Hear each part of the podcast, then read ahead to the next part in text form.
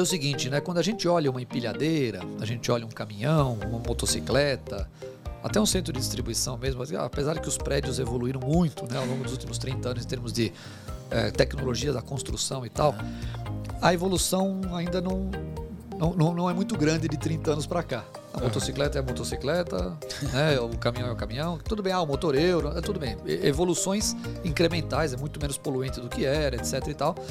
Mas onde está a revolução mesmo, o, o, contraste, é justamente nessa topologia, no jeito de pensar, né? Uh, e, uh, e nas ferramentas de gestão que você tem à disposição hoje para fazer isso. Seja bem-vindo ao NS TechCast, o seu podcast sobre tecnologia e logística. Nessa temporada, ouvimos histórias dos maiores executivos e empreendedores do setor na América Latina.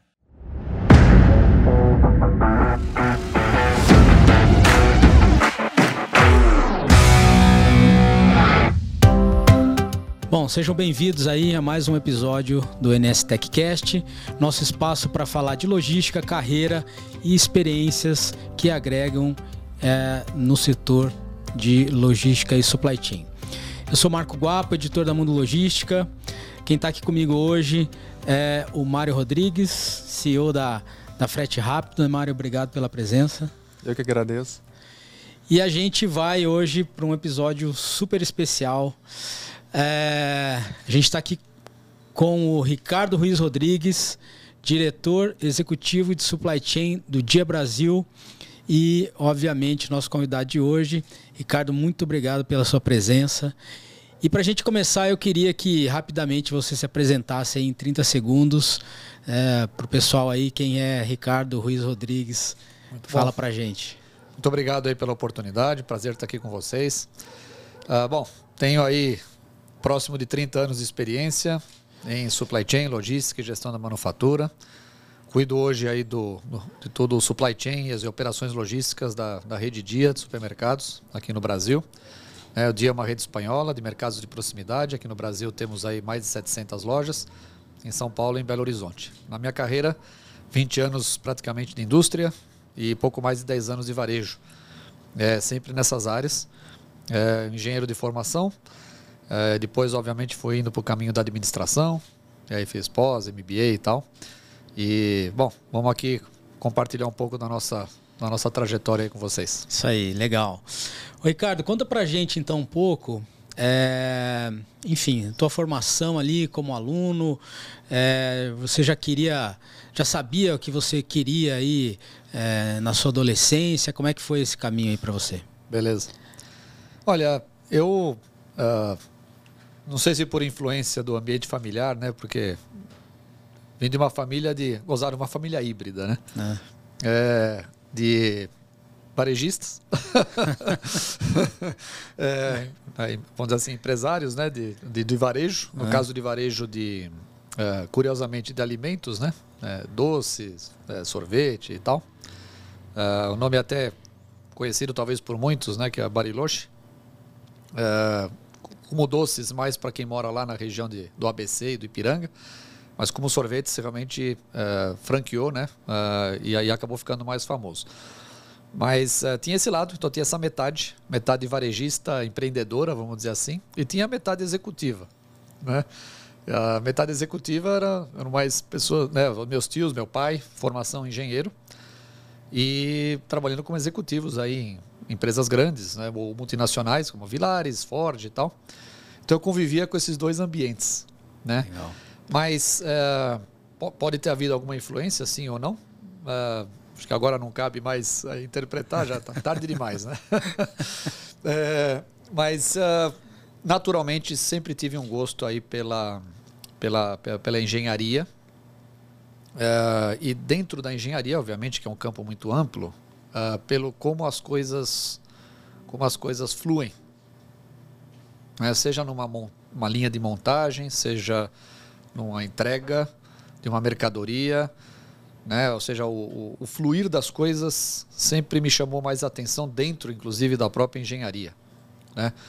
É, então isso, uh, mas antes, obviamente, de tomar a decisão de, de me tornar engenheiro ou não, é, facilidades aí com tudo que está ligado a exatas também me acompanhavam muito na escola.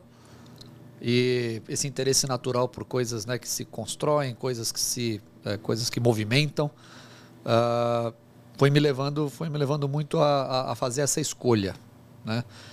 É, na ocasião eu fiquei bastante na dúvida que modalidade de engenharia escolher. É, e aí eu falei, pô, qual que é a engenharia mais fluida? Né? Então tinha engenharia de produção, né? a engenharia mecânica, que tem uma parte, uma parcela obviamente muito voltada a isso, mas me surpreendeu na hora que eu fui uh, me inscrever para o vestibular, a palavra mecatrônica inaugurou o termo pela primeira vez uh, na época era 1988, se não me engano, 87, final de 87 na inscrição do vestibular em engenharia mecatrônica. Fui lá ver, o formulário era de papel naquela época. É, é. Eu fui lá ver o que, que é isso daí, né? Ah, aí lá, puxa, é, engenharia mecânica voltada ao, né, com, com, ênfase em automação e sistemas. Falei, epa. Diferente. Né? E aí então eu acabei colocando essa opção na frente da engenharia de produção e da ah. própria engenharia mecânica. E uh, foi, bem, foi bem bacana, porque tá, me levaria justamente para uh, vamos dizer assim, naquela ocasião, toda uma tendência de automação industrial que já se tinha né, na, nos processos e tal, ao, a, a, também a, a, processos que, de novo, fazem coisas se materializarem ou fluírem. Né? É, e aí eu entrei. Né? Achei mais interessante nessa ocasião justamente aliar esse lado técnico com o lado, vamos dizer assim, de gestão. Apesar de ficar na dúvida. Eu cheguei também a pensar, e falar, por que eu não faço administração então, né? Ah. Mas falei, poxa, não, eu, eu acho que a administração vai me faltar uh, esse lado técnico também da, da fluidez das coisas, né? E é que eu queria conhecer mais. Então, por isso que eu acabei optando pela engenharia e foi uma ótima escolha. Pois é, engenharia mecatrônica, primeira turma da USP, né? Primeira. E... Os cobaias. Os cobaias. e enfim, você se graduou em mecatrônica. Mecatrônica. Né? É, e eu fiquei sabendo aqui que você ficou entre os destaques da turma, né? Se formou aí como primeiro lugar da USP. É lugar da, da mecatrônica. É, na graduação. Mas segundo também que você contou pra gente, que esse desempenho na USP foi mais por acidente, né? Do que por mérito. Eu não entendi muito bem, bem essa, essa, essa, parte. Você pode contar pra gente como é que foi isso? Pois é. Eu, eu vou dizer o seguinte, eu, ao longo da minha da minha vamos dizer, da, da vida estuda, da vida acadêmica, os professores que os professores vão me alguns professores talvez vão me crucificar por, esse, é, por essa expressão, mas uh, eu tendo a gostar mais de quem tira 8,5 do que quem tira 10. Ah. Tá? Por quê? Uh, porque uh, talvez você não tenha gastado tanto tempo em, em cima de tanto detalhe. Né? Você tenha se preocupado em aprender o essencial de cada coisa. Por quê? Porque as coisas mudam. Hum. Né? E acho que a arte, bom, pelo menos, pelo menos na área onde eu atuo, a arte de você combinar eficientemente as soluções traz um resultado, às vezes, muito melhor do que você conhecer a fundo uma determinada solução. Tá. Uh, e avaliações da, acadêmicas raramente uh, fazem você combinar soluções para combinar, vamos dizer assim, soluções para chegar a um, a um resultado final mais eficiente. É. Ela te testa na profundidade de cada solução. É certo? verdade. De forma é. fragmentada. É. É, então, nem sempre você pode eventualmente ser perfeito ali uh, numa resposta né, a uma pergunta técnica, mas é, o importante é que você entendeu como usá-la, quando usá-la e de que jeito usá-la. Uh, então, acho que existe, existe esse ponto. Então, às vezes, né, uh, você não chega, você pode não chegar no ápice e no máximo. O que, que eu procurei fazer então durante durante todo esse uh, vamos dizer assim, to, to, toda a academia, né? É justamente aprender o todo. Né? Não, isso me acompanha na carreira depois. Não, não ser ultra especialista, nunca, nunca, nunca gostei. Não, não, não diminuindo uh, a importância, né? Os especialistas são importantes uh, em qualquer cadeia de valor hum. hoje, é, mas a mim não eu não gostava muito do especialismo. Então isso isso permitia que em todas as matérias uh, que isso permitia que todas as matérias me despertassem algum interesse. É, mesmo com aquela matéria mais complicada, mais é, chata, é. eu falei, não, isso aqui serve para alguma coisa. É. Em algum momento eu vou ter que usá-la. Então, de certa forma, to, eu, todas as matérias que me foram apresentadas na faculdade, eu, eu uh, encarei elas com um mínimo de seriedade. Que, que isso significava? Que você ia lá perto dos 8,5. Entendi. e aí, com disciplina aplicada junto a isso, tipo assim, de, realmente ter, uh, ter consistência ao longo dos anos de faculdade, foi, foi garantindo matematicamente ali uma média mais alta. Entendi. É, ou seja, nenhum desempenho excepcional em nenhuma matéria em específico, mas um desempenho equilibrado, homogêneo e consistente em todas as matérias. Acabou que matematicamente, por acidente, deu, deu esse resultado. Deu a média, a média final alta. ficou, né, é, em, relação a, em relação à turma, ficou mais alta. Mas é, foi por isso. Né, foi, por essa, foi por essa estratégia. Tá. Mérito Mas... seu, tá ótimo. É isso aí. Mas na, na engenharia, teve alguma disciplina específica que, que te chamou mais atenção? Ou foi, de fato, todas balizadas? Não, sem dúvida, as, as que estavam mais voltadas à, à, à manufatura, né? ou a, a, linhas de produção, ou a, a montagem de coisas, é, me chamaram muito mais atenção do que aquelas de cálculos profundos, né, uh, que você acaba, de certa forma, também precisando aprender, é, ou de coisas que não são muito palpáveis. Né? Então, vou dar um exemplo: termodinâmica. Né? A, a parte de cálculo de transmissão de calor lá é. no fundo né, me interessava menos do que uh, uma, uma aplicação prática né, da, do, do, de um ciclo térmico, por exemplo. Então sempre me, me, eh, me, interessava menos, sem dúvida, sempre os cálculos mais profundos e me interessava mais a materialidade da, da, da vamos dizer assim, do, do, conhecimento, né? O, o, que, que aquilo podia ser, ser aplicado na prática. Legal. E aí, Ricardo, você, você é paulistano, né? Paulistano. Mas já morou em Minas, no Amazonas, Rio Grande do Sul, nos Estados Unidos. É, essas mudanças todas foram é, em prol do trabalho, foram iniciativas pessoais, porque você queria ir mesmo? Como é que, como é que essas mudanças tuas aí aconteceram? Pois é, é eu uh, nunca assim, nunca, nunca tive muito aquele ímpeto lá de, de, de, tipo assim, não, não, preciso mudar de lugar. Né? Preciso fazer uma mudança geográfica, seja no, na vida acadêmica, seja já depois na, na vida profissional a mudança geográfica não, uh, ela era vista como uma possibilidade, mas não como uma prioridade. Né? Apesar de que hoje, né, olhando para trás, uh, elas foram elas foram foram escolas valiosíssimas dentro da minha carreira. Né? Foram experiências valiosíssimas e agregaram muito. Mas eu nunca coloquei como prioridade, tipo assim, não, preciso, preciso ir para um outro lugar. Ah, né? Ah. Mesmo, mesmo nessa expatriação que eu tive nos Estados Unidos. Mas sim, foram foram motivadas por uh, oportunidades profissionais. Ah, okay. né? Então a oportunidade vinha primeiro do que a do que a mudança de localidade. E é assim é assim até hoje. É, é meio que assim, ah, uh, de repente te aparece uma, uma oferta para um local X, que é Não. às vezes de muito interesse da maioria dos profissionais e tal.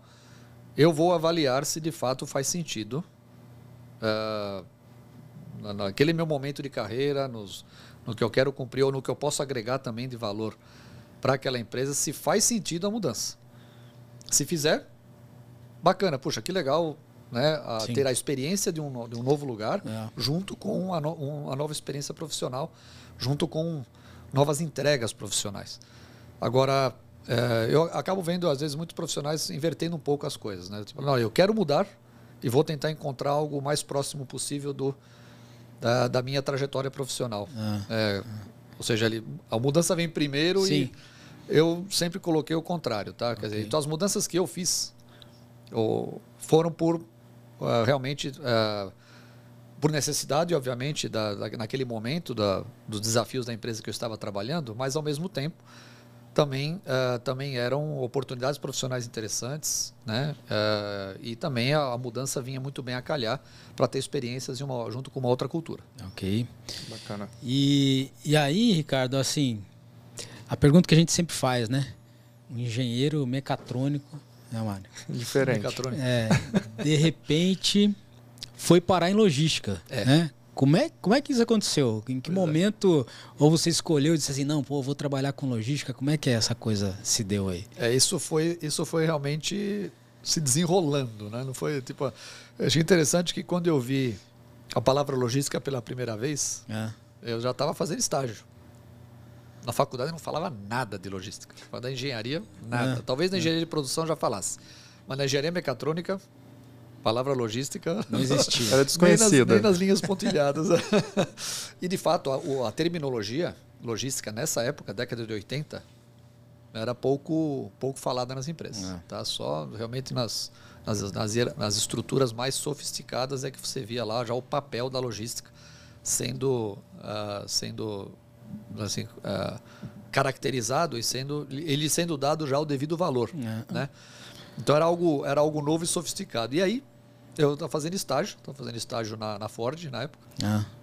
É. no quarto ano da faculdade vi uma né, as salas lá tinham por, portas, né, com com o nome do departamento na porta.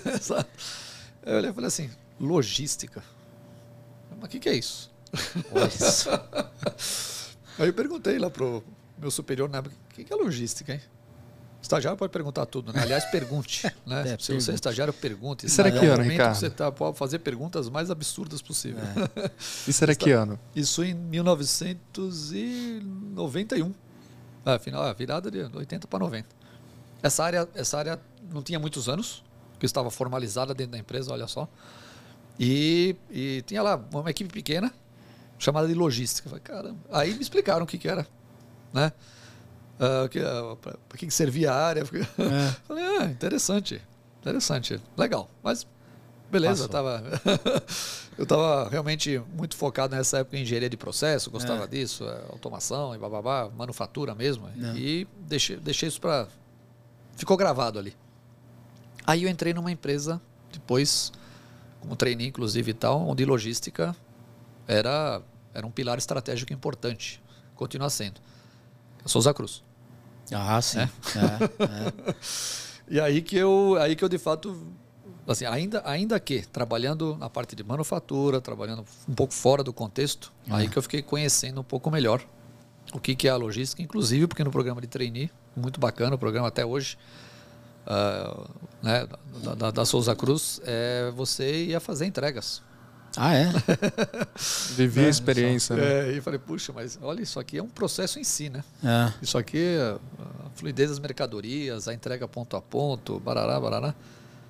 Ainda não me via nessa, mas eu é. falei, achei, fiquei muito interessado, achei, fiquei, fiquei, fiquei muito interessado, né, pela, uh, pela... E vi que realmente na empresa já tinha um departamento mais bem uh, de planejamento e de logística e tal. E fui entendendo aos poucos ali por osmose, porque não atuava na área, o que, que ele significava. Né?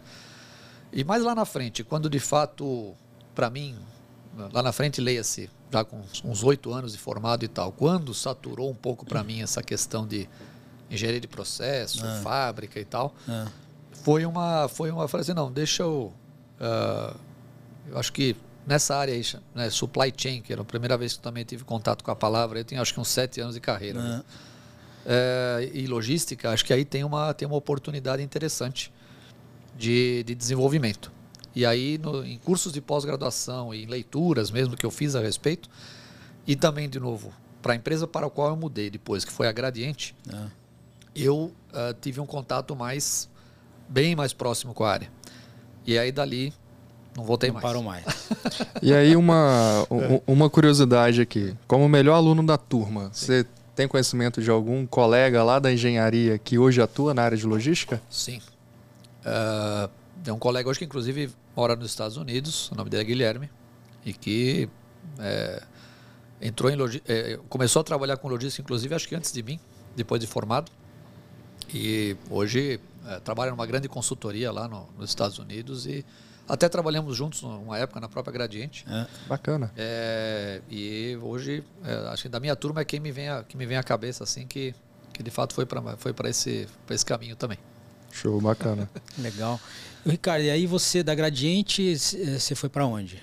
Da Gradiente eu fui para Alpargatas. Ah, você passou pela Alpargatas. Alpargatas. Então eu fiquei aí sete anos de Souza Cruz, sete anos e meio de Gradiente, e depois eu fui para Alpargatas e eu vou dizer que a minha escola de supply chain prático ah. foi na Gradiente. Ah, é? é porque é, eu acabei, é, vamos dizer, na sequência dos desafios e dos planejamentos estratégicos da empresa na época, é. assumindo responsabilidades justamente na sequência do fluxo. É. Comecei ali no, no procurement e desenvolvimento de negócios lá atrás, onde você monta todo, junto com o fornecedor, faz lá um, um, um JBP, né, um Joint Business Planning e tal, e, e traz né, todo uma, um novo produto que na, na indústria eletrônica tem né, muita Sim. renovação de produtos é. e tal desde a Ásia, desde a Europa, né? ou para montar aqui, ou para semi-montar aqui, ou Não. pronto, já para venda. E toda essa cadeia, ela começa lá no momento em que você estabelece o procurement lá com o fornecedor. E aí, logo em seguida, assumir a responsabilidade por trazer tudo isso, ou seja, comércio exterior, logística internacional, para a Zona Franca de Manaus ou para o Porto de Vitória, na importação direta. E, e foi andando. Aí depois, ó, Voltei para a, a manufatura temporariamente, assumindo a fábrica. Ah. Só que o grande desafio era intralogística tá. e não tanto a manufatura em si. É, lá em Manaus. Foi quando então eu morei ah, em Manaus. Você morou e, tal. em Manaus, é. É, e depois peguei a logística de distribuição. Depois peguei a logística reversa. Ou seja, já viveu quase todos os lados. fui aos poucos pegando aí, fui, puxa, uh, fui, fui tendo ali, né, ao longo desses sete anos e meio, foi construindo essa, os bloquinhos, né? obviamente na indústria eletrônica, mas com todos os desafios e a, e a, e a perenidade dela, né? perenidade não, desculpa, a, a perecibilidade ah. de um componente eletrônico, ah. claro, não é tão perecível quanto carne hoje, né? mas, mas ele é perecível. É. É, e todo a parte de planejamento também, quer dizer, não só a logística durante esse período, mas planejamento de materiais, uh, ah, MRP, o supply chain todo, né? os Kanbans com os fornecedores locais, que é meio que a gente montou um conceito de sistemistas mesmo, pra, bem parecido com o da automotiva lá em Manaus para a indústria eletrônica. É, em peças como componentes plásticos, caixas de papelão, caixa, é, calços de isopor, né? o, que, o que não era eletrônica sofisticada, ah. é, tinha meio que um just-in-time lá. Né? Então isso, uh, todo o planejamento disso, desde o daquele item de longa de longo ciclo que você compra lá um leitor de DVD lá na China e precisa planejar porque senão você uh, você você erra ou para mais ou para menos Sim. a quantidade e tal até aquele aquele aquele planejamento lá na verdade voltado ao, ao, ao pronto atendimento né então a gente pode experimentar várias modalidades então tanto supply chain quanto logística foram sete anos e meio ali de muito bem vividos muito, né? é, bem vividos que em paralelo nesse mesmo período eu fui me aprofundando na teoria né, também ah. do, do, do, supply chain, né? É, através de cursos, através de, eh, de leitura de, de, revistas, artigos e tal, fui tirando o atraso, né? Porque na, na, engenharia, a engenharia não veio com essa formação, ela veio talvez com o jeito de pensar, uhum. é, que ajuda bastante é. no supply chain e na logística, uhum. mas não veio com a, assim, com a formação técnica no, no assunto. Então, eu fui aliando prática com, com formação complementar durante esse período, e aí Aí quando eu mudei para Alpargatas, ah, eu, pelo menos aí o, o, o ciclo ah, já, já, já estava feito, né? E também já estava claro para mim que o caminho era esse. Legal. Né? Ah, ou seja, supply chain, dali para frente, só desafios de supply chain logística. Tomou gosto, carreira. né? É. E eu tinha o que nessa época? 15 anos de carreira. Legal. É. E aí, em determinado momento, você trabalhou no Magazine Luiza, né? Sim. E aí você contou para a gente aqui que é, foi um grande desafio para você, né?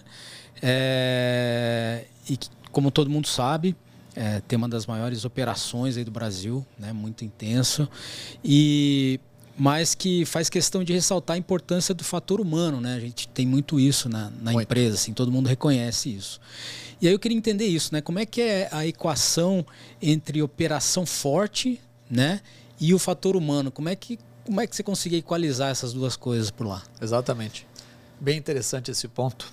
Bom, claro, da Alpargatas fui para a BASF, né? É, também não deixou de ser uma bela escola de supply chain. Três anos e meio ali de BASF e aí entrei numa, aí decidi mudar da indústria para o varejo. Exatamente. É. Depois a gente até pode falar um pouco sobre isso. Mas o, o você colocou, você, você tocou um ponto que é, o profissional de supply chain, o profissional de logística, ele ainda, na, na maioria das situações, que, pelo que a gente observa, ainda uh, não dá o devido, não dá devida atenção e a prioridade na hora que concebe operações, na hora que gerencia operações e tal, que é o fator humano. Né? É, e de fato o Magazine Luiza, entre outras, uh, entre outras, uh, outros aprendizados e né, até o próprio varejo em si é um grande aprendizado uhum. sempre profissional, mas uh, o Magazine Luiza ele ele ele era ele é, é, uma empresa, né? Na verdade, bastante, vamos dizer assim, de referência é. nesse aspecto. É, e aí que, gente, aí que ficou muito claro para mim, que a gente ouvia falar isso, né? às vezes até algumas publicações e livros interessantes sobre o assunto, ao lado humano do supply chain, né? o fator humano no supply chain e tal, ou nas operações, ou em qualquer coisa. E na prática ali, no Magazine, na prática que eu pude realmente sentir o, o, o real efeito disso. Tá. É o quanto que uma operação logística ela pode se tornar mais eficiente e errar menos se você uh, tem de fato pessoas que estão fazendo aquilo com prazer, né? Uh, que se sentem parte daquilo, uh, estão engajadas é, e vão trabalhar, obviamente, somos todos humanos, mas na grande maioria dos dias, é, satisfeitos em fazer o que fazem, né? Desde as funções mais entre aspas, simples dentro de, um, dentro de uma operação logística até as mais complexas. Se todo mundo está engajado, ou né, na sua grande maioria está engajado, hum. é, a operação apresenta índices é, crescentemente evolutivos e positivos né, de, de performance, independente da ferramenta que você está colocando ali para o pessoal né? trabalhar. Né. Ferramentas ajudam? Claro. Né? Uh, um layout eficiente, um sistema automatizado é, e tal, mas é, nenhuma delas por si só garante é, performance e KPIs se você não trabalha o fator humano. E é isso que eu, isso, isso eu aprendi muito lá no Magazine. Que legal, que legal. Bacana. E, e aí a sua passagem pelo, pelo Grupo Dia é, acaba de completar dois anos agora, né? Completando dois anos. É, e é, é a sua primeira experiência na indústria de alimentos. Né? É. Nossa, é... Tem alguns que consideram o cigarro um alimento. É. Mas, é, sim, alimentos, é. alimentos mesmo, fora lá, o, lá, lá no passado, na, na doceria, lá na sorveteria ah, do meu. Então, é, esse é o primeiro. Mas em, em alimentos, Grande, sem dúvida, é agora a primeira vez. e aí, assim, qual é o maior desafio aí, né? Assim, porque totalmente diferente de tudo que você já fez, né? O que, que você considera hoje que é, o, que é o teu maior desafio lá no Grupo Dia? Acho que o primeiro grande desafio é, acho que junto com, junto com todos os meus pares, meus colegas lá da, da diretoria executiva, é viabilizar o, o conceito de mercado de proximidade no Brasil. Né? E isso passa, obviamente, por é, estabelecer um modelo logístico que, uh, que seja flexível e que se adapte com eficiência, né, num país de dimensões continentais como o nosso. É. Né? É, quando eu falo modelo logístico, eu não estou falando só o centro de distribuição e o caminhão. Estou falando também o fornecedor né, e a distância que ele tem em relação à loja, especialmente quando se trata de itens frescos, perecíveis não, e tal. Né?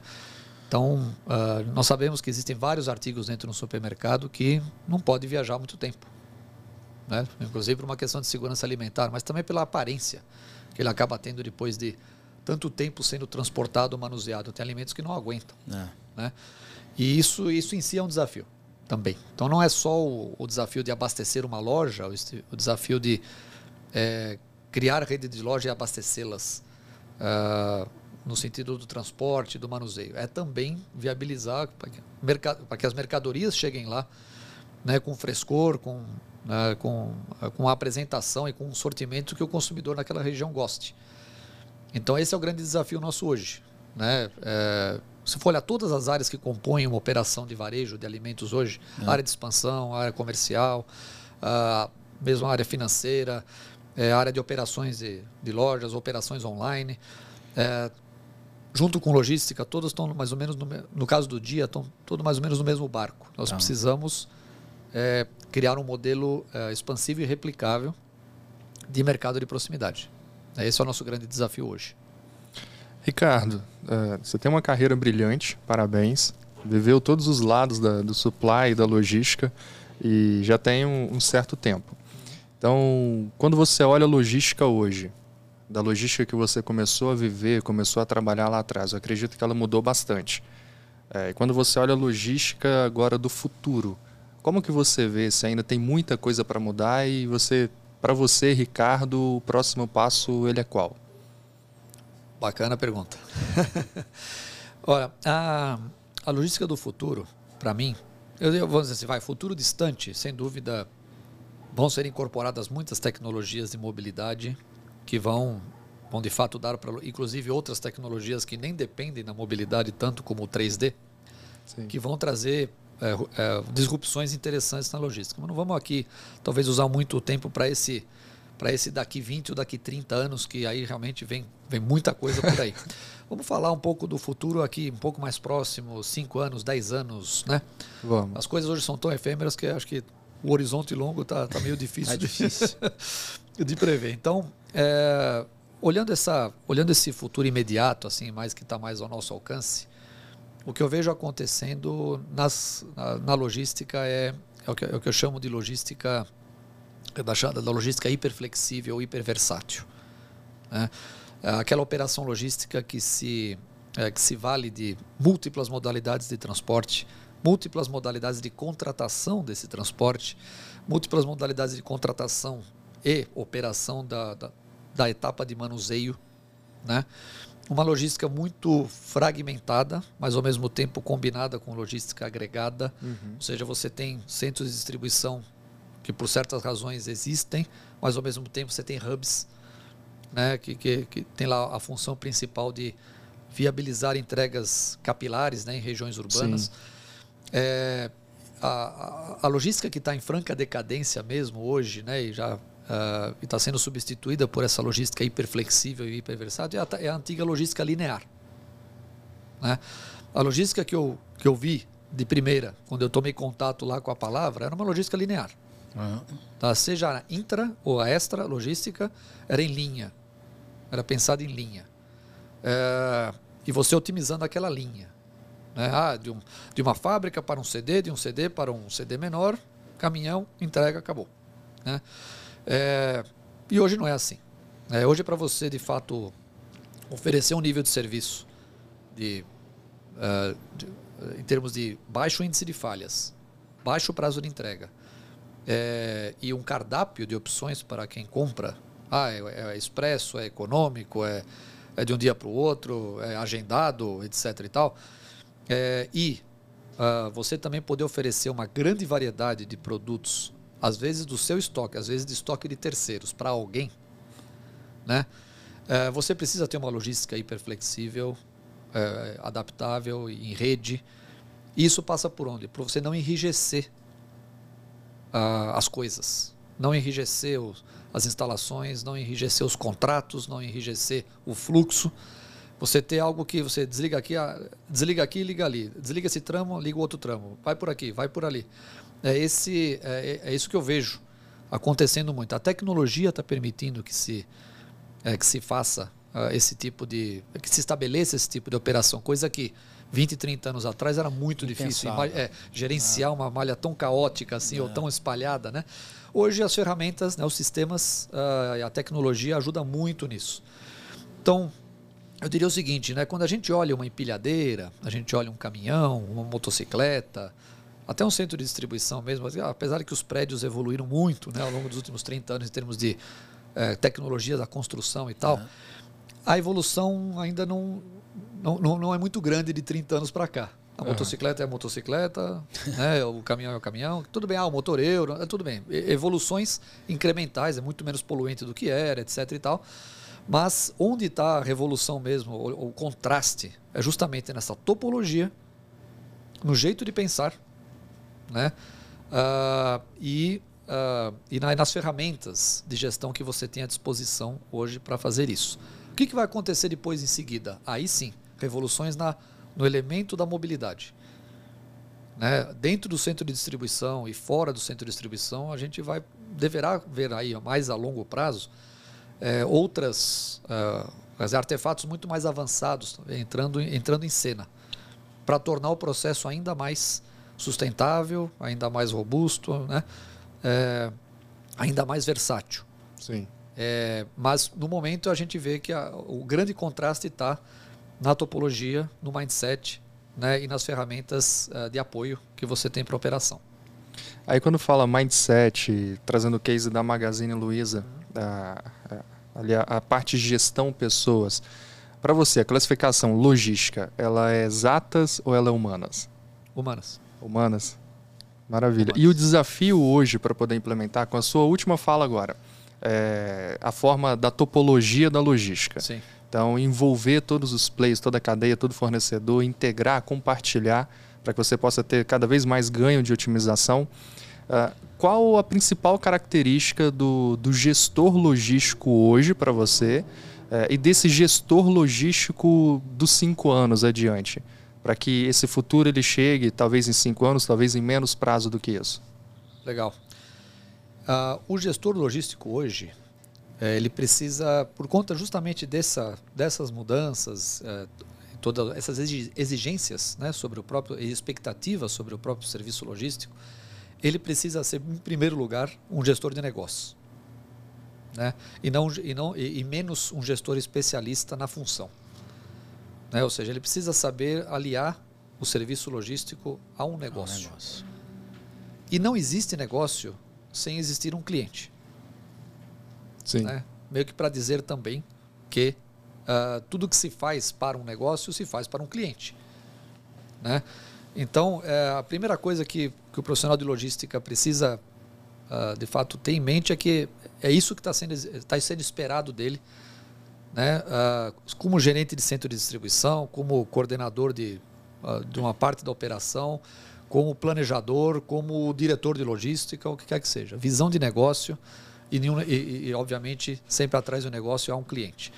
É, fazer essa ponte entre uh, que a operação precisa ser para é, poder satisfazer esse cliente né, e, e, surpreender esse cliente é o que, vamos dizer assim, é, é, é o principal. Coisa que não era exigido tanto há 20 anos atrás. 20 anos Sim. atrás, você, você precisava saber de logística. Ah, desde, a document, desde a parte documental e fiscal até a parte técnica e operativa, isso, né, sistemas e cálculos de estoque de segurança, não sei o quê. Né? Hoje é importante, sem dúvida, é, ter conhecimento disso, continua valendo, continua sendo aplicado, mas, mas não basta. O que basta é você. O, o, que é, o que é necessário hoje é você aliar isso ao negócio. Né? Uh, sempre colocando o cliente no centro. Perfeito. Tá? Legal. Eu adorei esse conceito que você falou de logística hiperflexível. hiperflexível. Acho que isso dá um artigo de capa para a revista aí, né? Ricardo já escreveu alguns artigos para a gente aí, né, Ricardo? De Omnichannel, foi é. muito legal. É. Acho que agora a gente tem mais um. É. é. Essa, essa, é a busca de hoje. A busca, o desafio logístico hoje é a flexibilidade, é, não, super legal, assim, eu não, é. eu ainda não tinha pensado é, por esse viés. E acho o conceito totalmente válido, assim. Acho que é isso mesmo, né? É, e, e, mais, né? Hoje a gente tem sistemas de, de, informação que, que possibilitam isso. Possibilitam. Né? Então, assim, não, não tem para que engessar. Não. Vamos ser cada vez mais flexíveis para atender no final melhor o cliente lá do outro lado, né? Você colocou um ponto interessante, né? É, como é que os sistemas de informação às vezes também devem ser pensados na minha visão, tá? É, deve ser pensado nesse, nesse conceito, nessa, nesse conceito de hiperflexibilidade e adaptabilidade. Se você já não está sendo linear na sua topologia logística, não. Então ao mesmo ou vertical, o que quer que seja, não seja assim também em sistemas. Porque é você vai criar toda uma rede ali flexível e você vai ficar às vezes preso numa vertical sistêmica que uh, pode ser boa em partes das funções e não muito boa em outras. É. Então, ao mesmo tempo que você está também criando uma topologia física flexível, uh, seja na, no físico em si, seja nos contratos, seja etc., né, na, na, maneira de operar e tal, em cima disso tem que haver uma, uma topologia sistêmica também mais múltipla, né? onde você pode ali, uh, onde você tem soluções integradas entre si, e você pode brincar ali com a interação de, entre essas soluções para de fato viabilizar essa logística é. mais versátil e flexível. Né? Se você enrijece no sistema, é. você não consegue depois na prática né, ter a é. logística flexível como você gostaria. Então, ganho esperado é. não vem. Aquelas soluções tipo, ah, não, esse sistema aqui vai te resolver tudo. Olha, é. eu, eu, sou um pouco cético com relação a isso. Funciona em logísticas mais simplificadas. Logísticas complexas e com crescente complexidade, é, a topologia sistêmica tem que acompanhar essa, a, essa a, a, topologia física, né? Essa Sim. complexidade da topologia física. Legal. E aí você falou um pouco de, de gestão, né, Ricardo? E, e um dos, dos pontos aqui que a gente conversou um pouco antes é que é, um dos seus esportes é, é o tênis, né? Aliás, é o meu favorito. Ah. e Mais você... de jovem, hoje em dia. É. é. E, e, você disse pra gente que existe uma relação forte né, entre um jogo de tênis e, e gestão. Né? Você podia explicar um pouco mais sobre isso? É, porque no, no, jogo de tênis, é claro, existe a modalidade de duplas e tal, mas o jogo de tênis é, é muito você com você mesmo. Ah. Né? E à medida que você vai assumindo posições de gestão, de gestão mais, uh, mais amplas, mais altas, né? ou, ou, ou mais complexas, mais, ou, com múltiplas responsabilidades, quer queira, quer não, isso não, não vale só para logística, em todas, Sim. em todas as posições de gestão a gente percebe isso, a gente é. vai ficando mais solitário. É. Né? É, e aí, de fato, primeiro, você precisa uh, estar sempre muito bem consigo mesmo, né? mas ao mesmo tempo uh, não preso a, uh, tomando cuidado para não ficar muito preso a vícios. Porque num jogo de tênis também os vícios, uh, o, o, o, oponente, no caso do tênis, é o oponente percebe rápido. Sim. Uh, e vai em cima deles, é, né? É. Uh, para minar a sua tática de jogo. E no caso da gestão, os seus vícios, as suas, as suas às vezes, crenças, paradigmas, coisa do tipo, eles vão, uh, se você não os desafia, eles vão, eles vão com o tempo é, subotimizando as suas soluções, suas decisões. Uh, então, uh, eu vejo muitos profissionais uh, de supply chain acontecendo duas coisas. Primeiro, sonhando com estabilidade do supply chain. É. Isso cada vez é um sonho cada vez mais, mais difícil de, é. de, se materializar. e por outro lado, também aplicando as mesmas soluções ao longo do tempo. E, e, e ficando extremamente fiel a elas. Tá. É, a, a, arte está em você adaptar, adaptar vamos dizer assim, a solução logística para aquele negócio e para aquele meio, como eu estava falando. Né? Isso requer, uh, às vezes, desconstruir muitas coisas. Seja na maneira como você se posiciona perante aquele negócio naquele momento, seja também uh, referente à solução logística que você desenha. Então, uh, tá, tá, tá, cada vez mais difícil você ter êxito ao longo do tempo se você fica cada vez mais rígido uh, com as suas crenças e suas convicções não, né? Não. Com relação ao que resolve um determinado problema. Então, quando você, isso você aprende mudando muito de negócio, como da indústria para o varejo, como do varejo X para o varejo Y, indústria é. X para a indústria Y. Você aprende a, a, ao longo do tempo a fazer essas desconstruções é, porque elas são importantes. O que valia para um determinado contexto, talvez não valerá para o seu próximo desafio. Se você fica no mesmo desafio muito tempo, você fica muito condicionado a se enrijecer. É. Se você muda de desafios, você é colocado à prova é, facilmente para não adotar posições rígidas, porque o, é, um sucesso anterior pode te levar a um insucesso no, no próximo negócio só porque você não teve a cabeça aberta para adaptar. Então, é, isso torna, né, vamos dizer assim, o seu, o seu exercício da gestão muito, vamos dizer assim, muito solitário, né, porque você precisa ali é, também lutar consigo mesmo, né, ah. com, as crenças, com as crenças e com a experiência que você foi acumulando ao longo do tempo, é, o tempo todo. É, não é confortável. Né, o ambiente da empresa, a solução logística que você tem que buscar para resolver aquele problema, é, eles mudam. Né? Às vezes numa mesma empresa pode mudar. Né? E, e, e, você, você se vê ali muitas vezes sozinho ou solitário, né? lidando com esses desafios. Então, e é, e é, muito, é muito também no jogo de tênis, né? É, o, o é tenista, ao longo de uma partida complexa tal, ele muitas vezes ele está lá só, é, é ele que vai, né, que vai, vai, ter que, vamos dizer assim, ter resiliência e, e, comandar toda, toda a tática ali contra o oponente é, o jogo inteiro. Ele não pode começar bem e depois Né? E, o, e, o, oponente pode também fazer mudanças na tática dele, você tem que se adaptando. É. Então essa, essas são as, as similaridades que eu vejo aí. É muito legal e é isso mesmo. É. É, é não que outro la, la, não, não que do outro lado você tem um oponente, sim, né? mas uh, no, no, caso da gestão, mas você tem um desafio, né? E, e, o, e o, ambiente muda. E, e, onde você se apoia? Você não pode se apoiar só no seu histórico, é. porque o histórico, o seu histórico pode te trair. então o que você tem que ter? Mente aberta, né? flexibilidade, bom senso leitura do negócio, leitura do cliente, como a gente, como eu estava falando antes. Né? É. É isso mesmo. E aí você já está aí, sei lá, 14, 15 anos atuando como gestor, né? Sim. O que que o que, que para você mudou assim de lá para cá? É, claro, você já comentou um pouco aí dessa questão de, de precisar mudar a todo momento, agora mais do que nunca, uhum. né? Mas, é, sei lá, a, a a questão com, com, com, a, com a, a, relação humana mudou? É, o que, que mais você vê aí que, que durante esses 15 anos mudaram muito aí?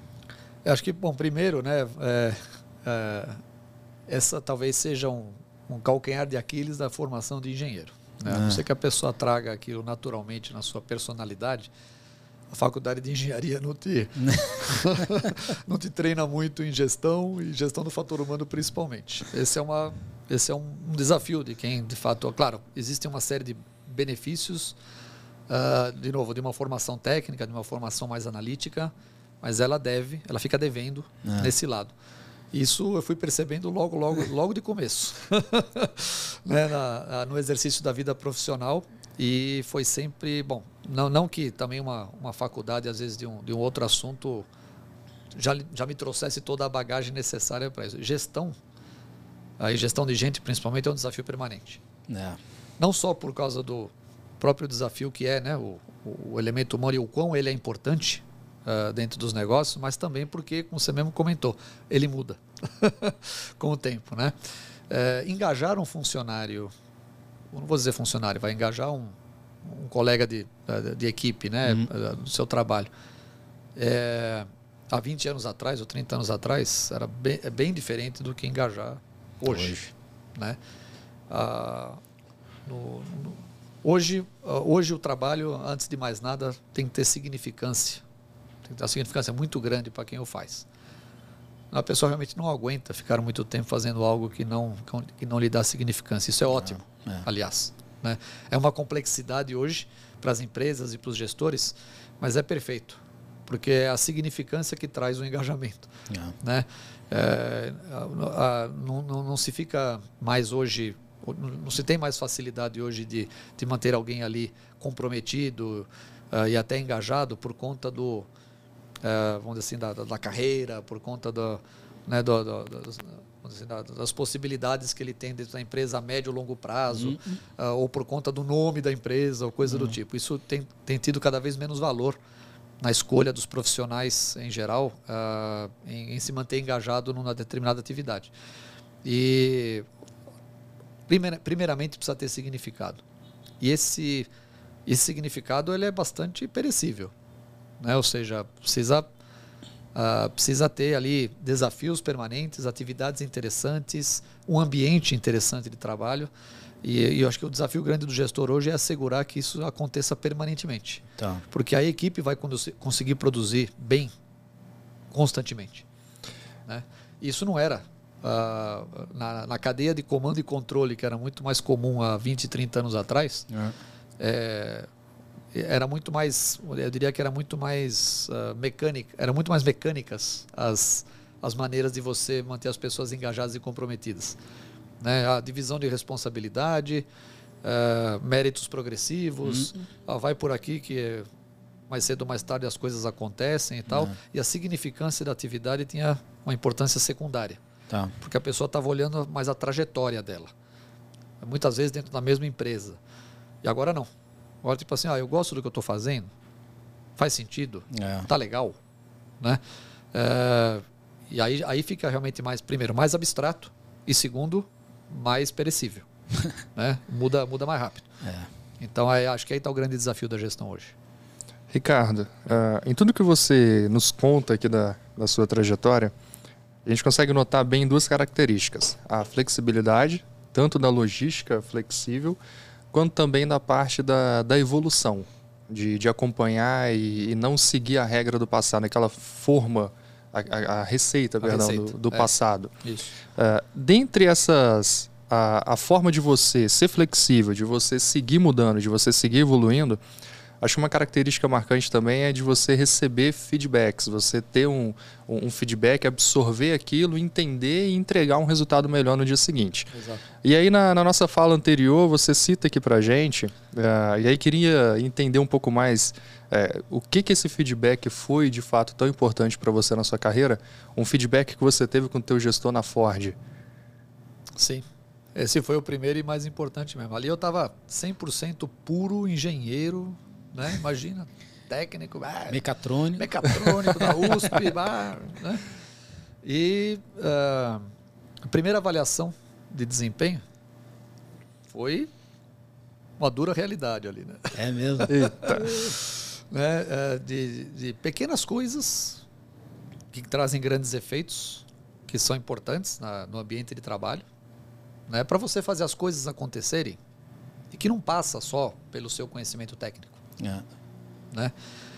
E eu achei muito bacana desse meu gestor na época é, se preocupar com isso em primeiro lugar, aproveitar o não só simplesmente cumprir tabela uhum. que o RH lhe exigia para reportar o, o desempenho ah. do estagiário na época, né? Sim.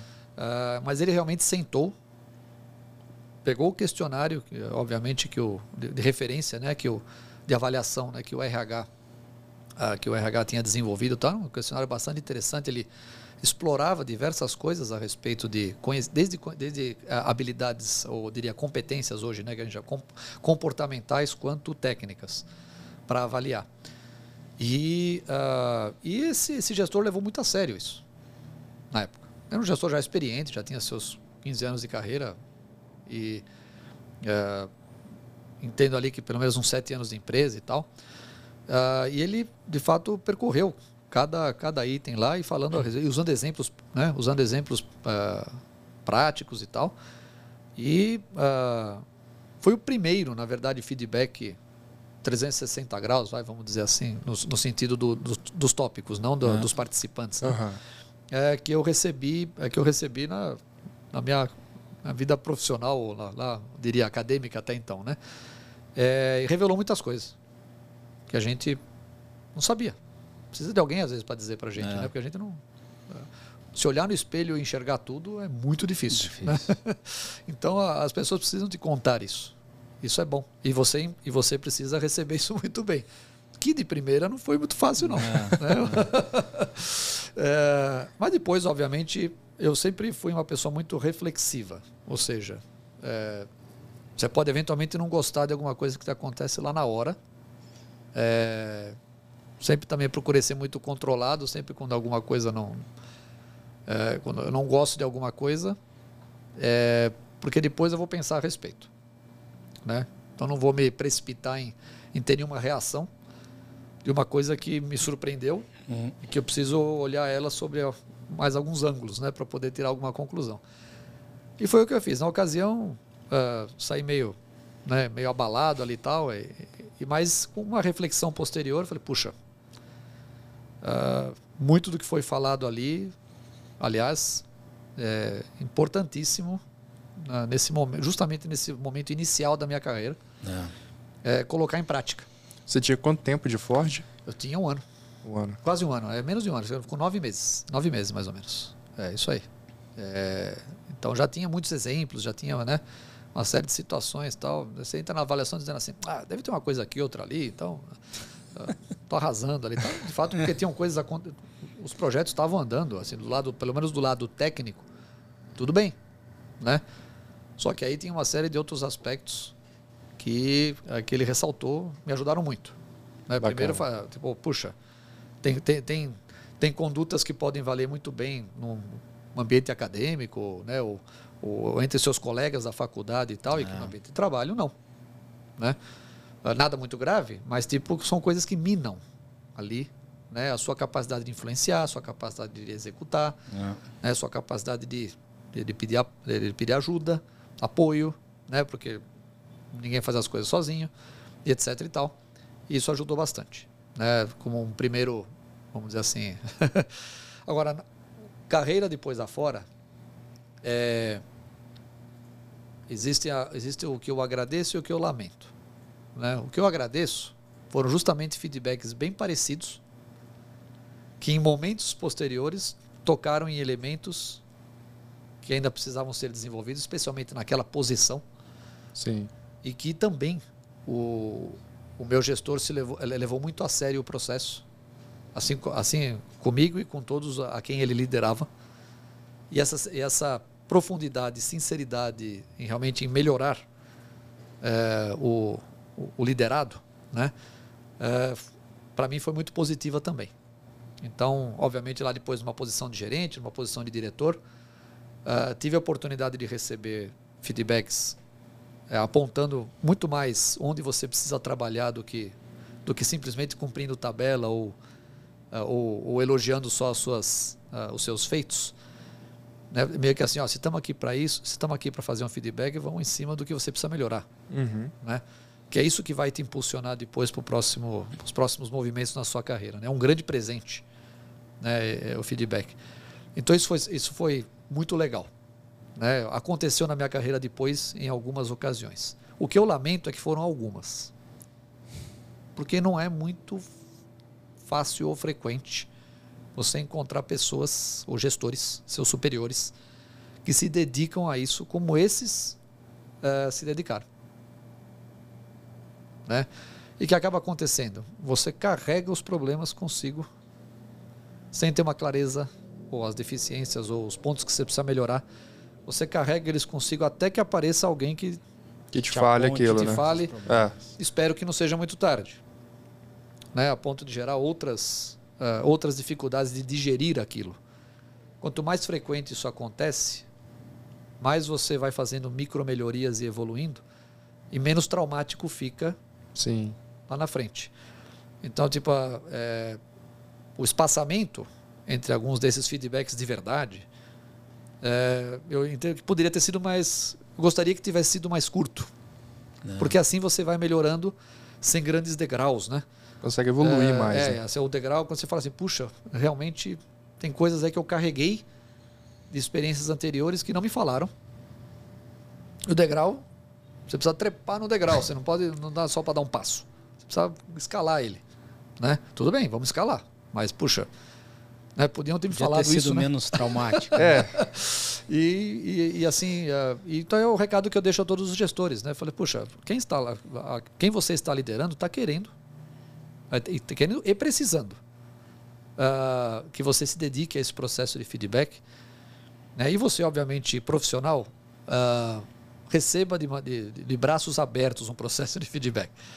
Porque no fim das contas é ele quem, aliando ao conhecimento técnico e a sua, a sua bagagem técnica e experiências vividas em diversas situações, as duas coisas juntas é que vão te impulsionar.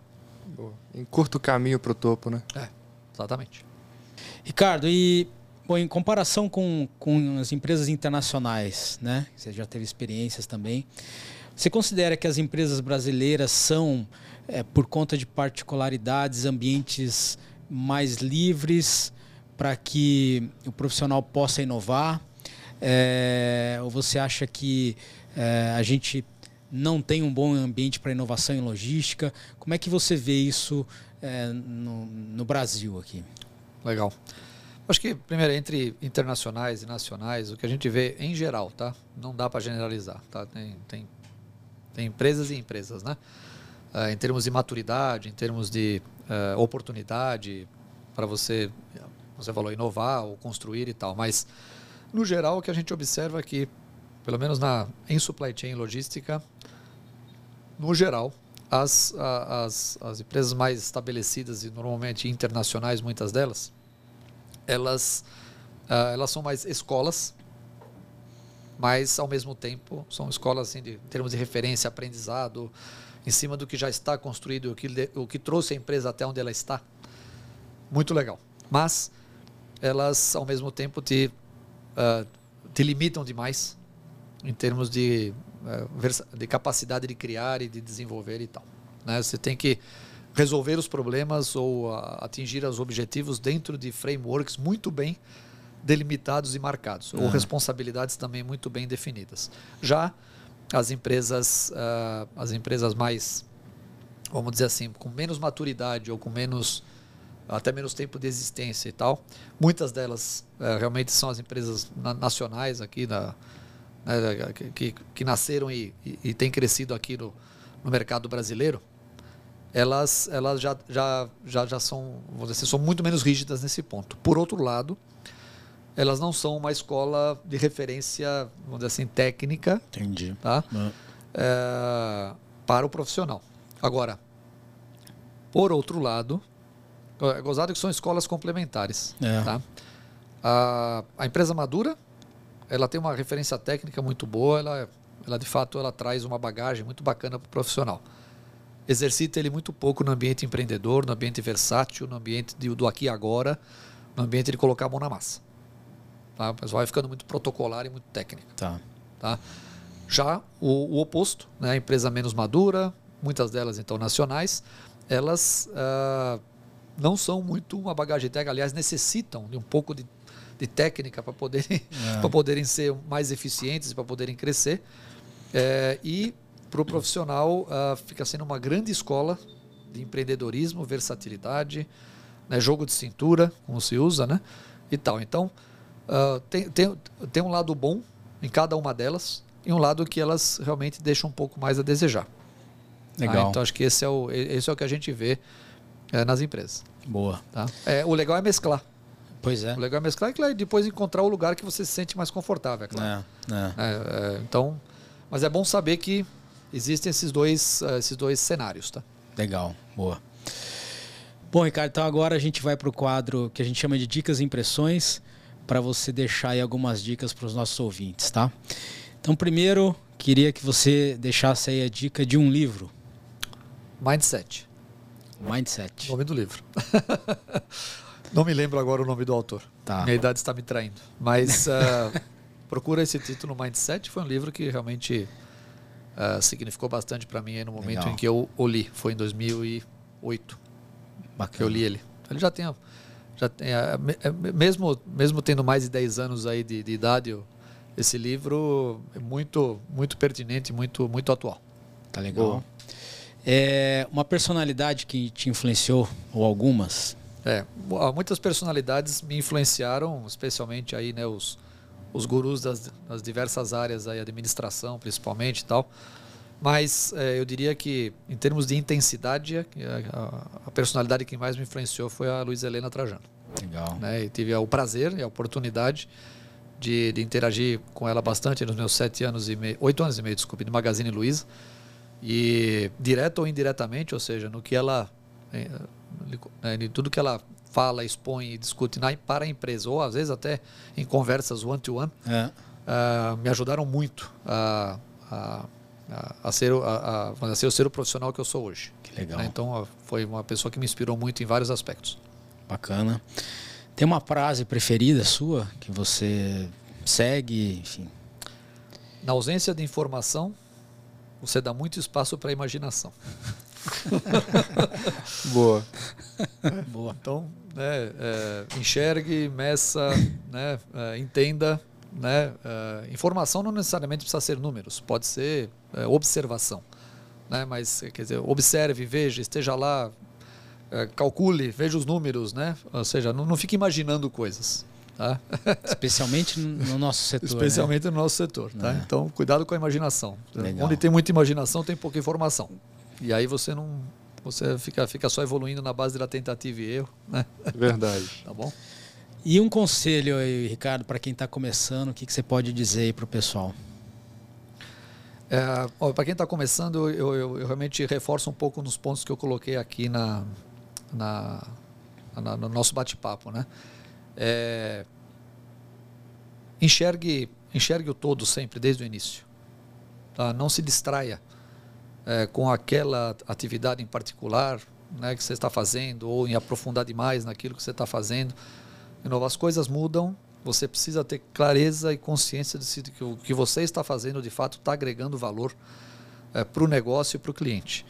Né? Não perca tempo com atividades uh, que não, uh, não movimentem nessa direção.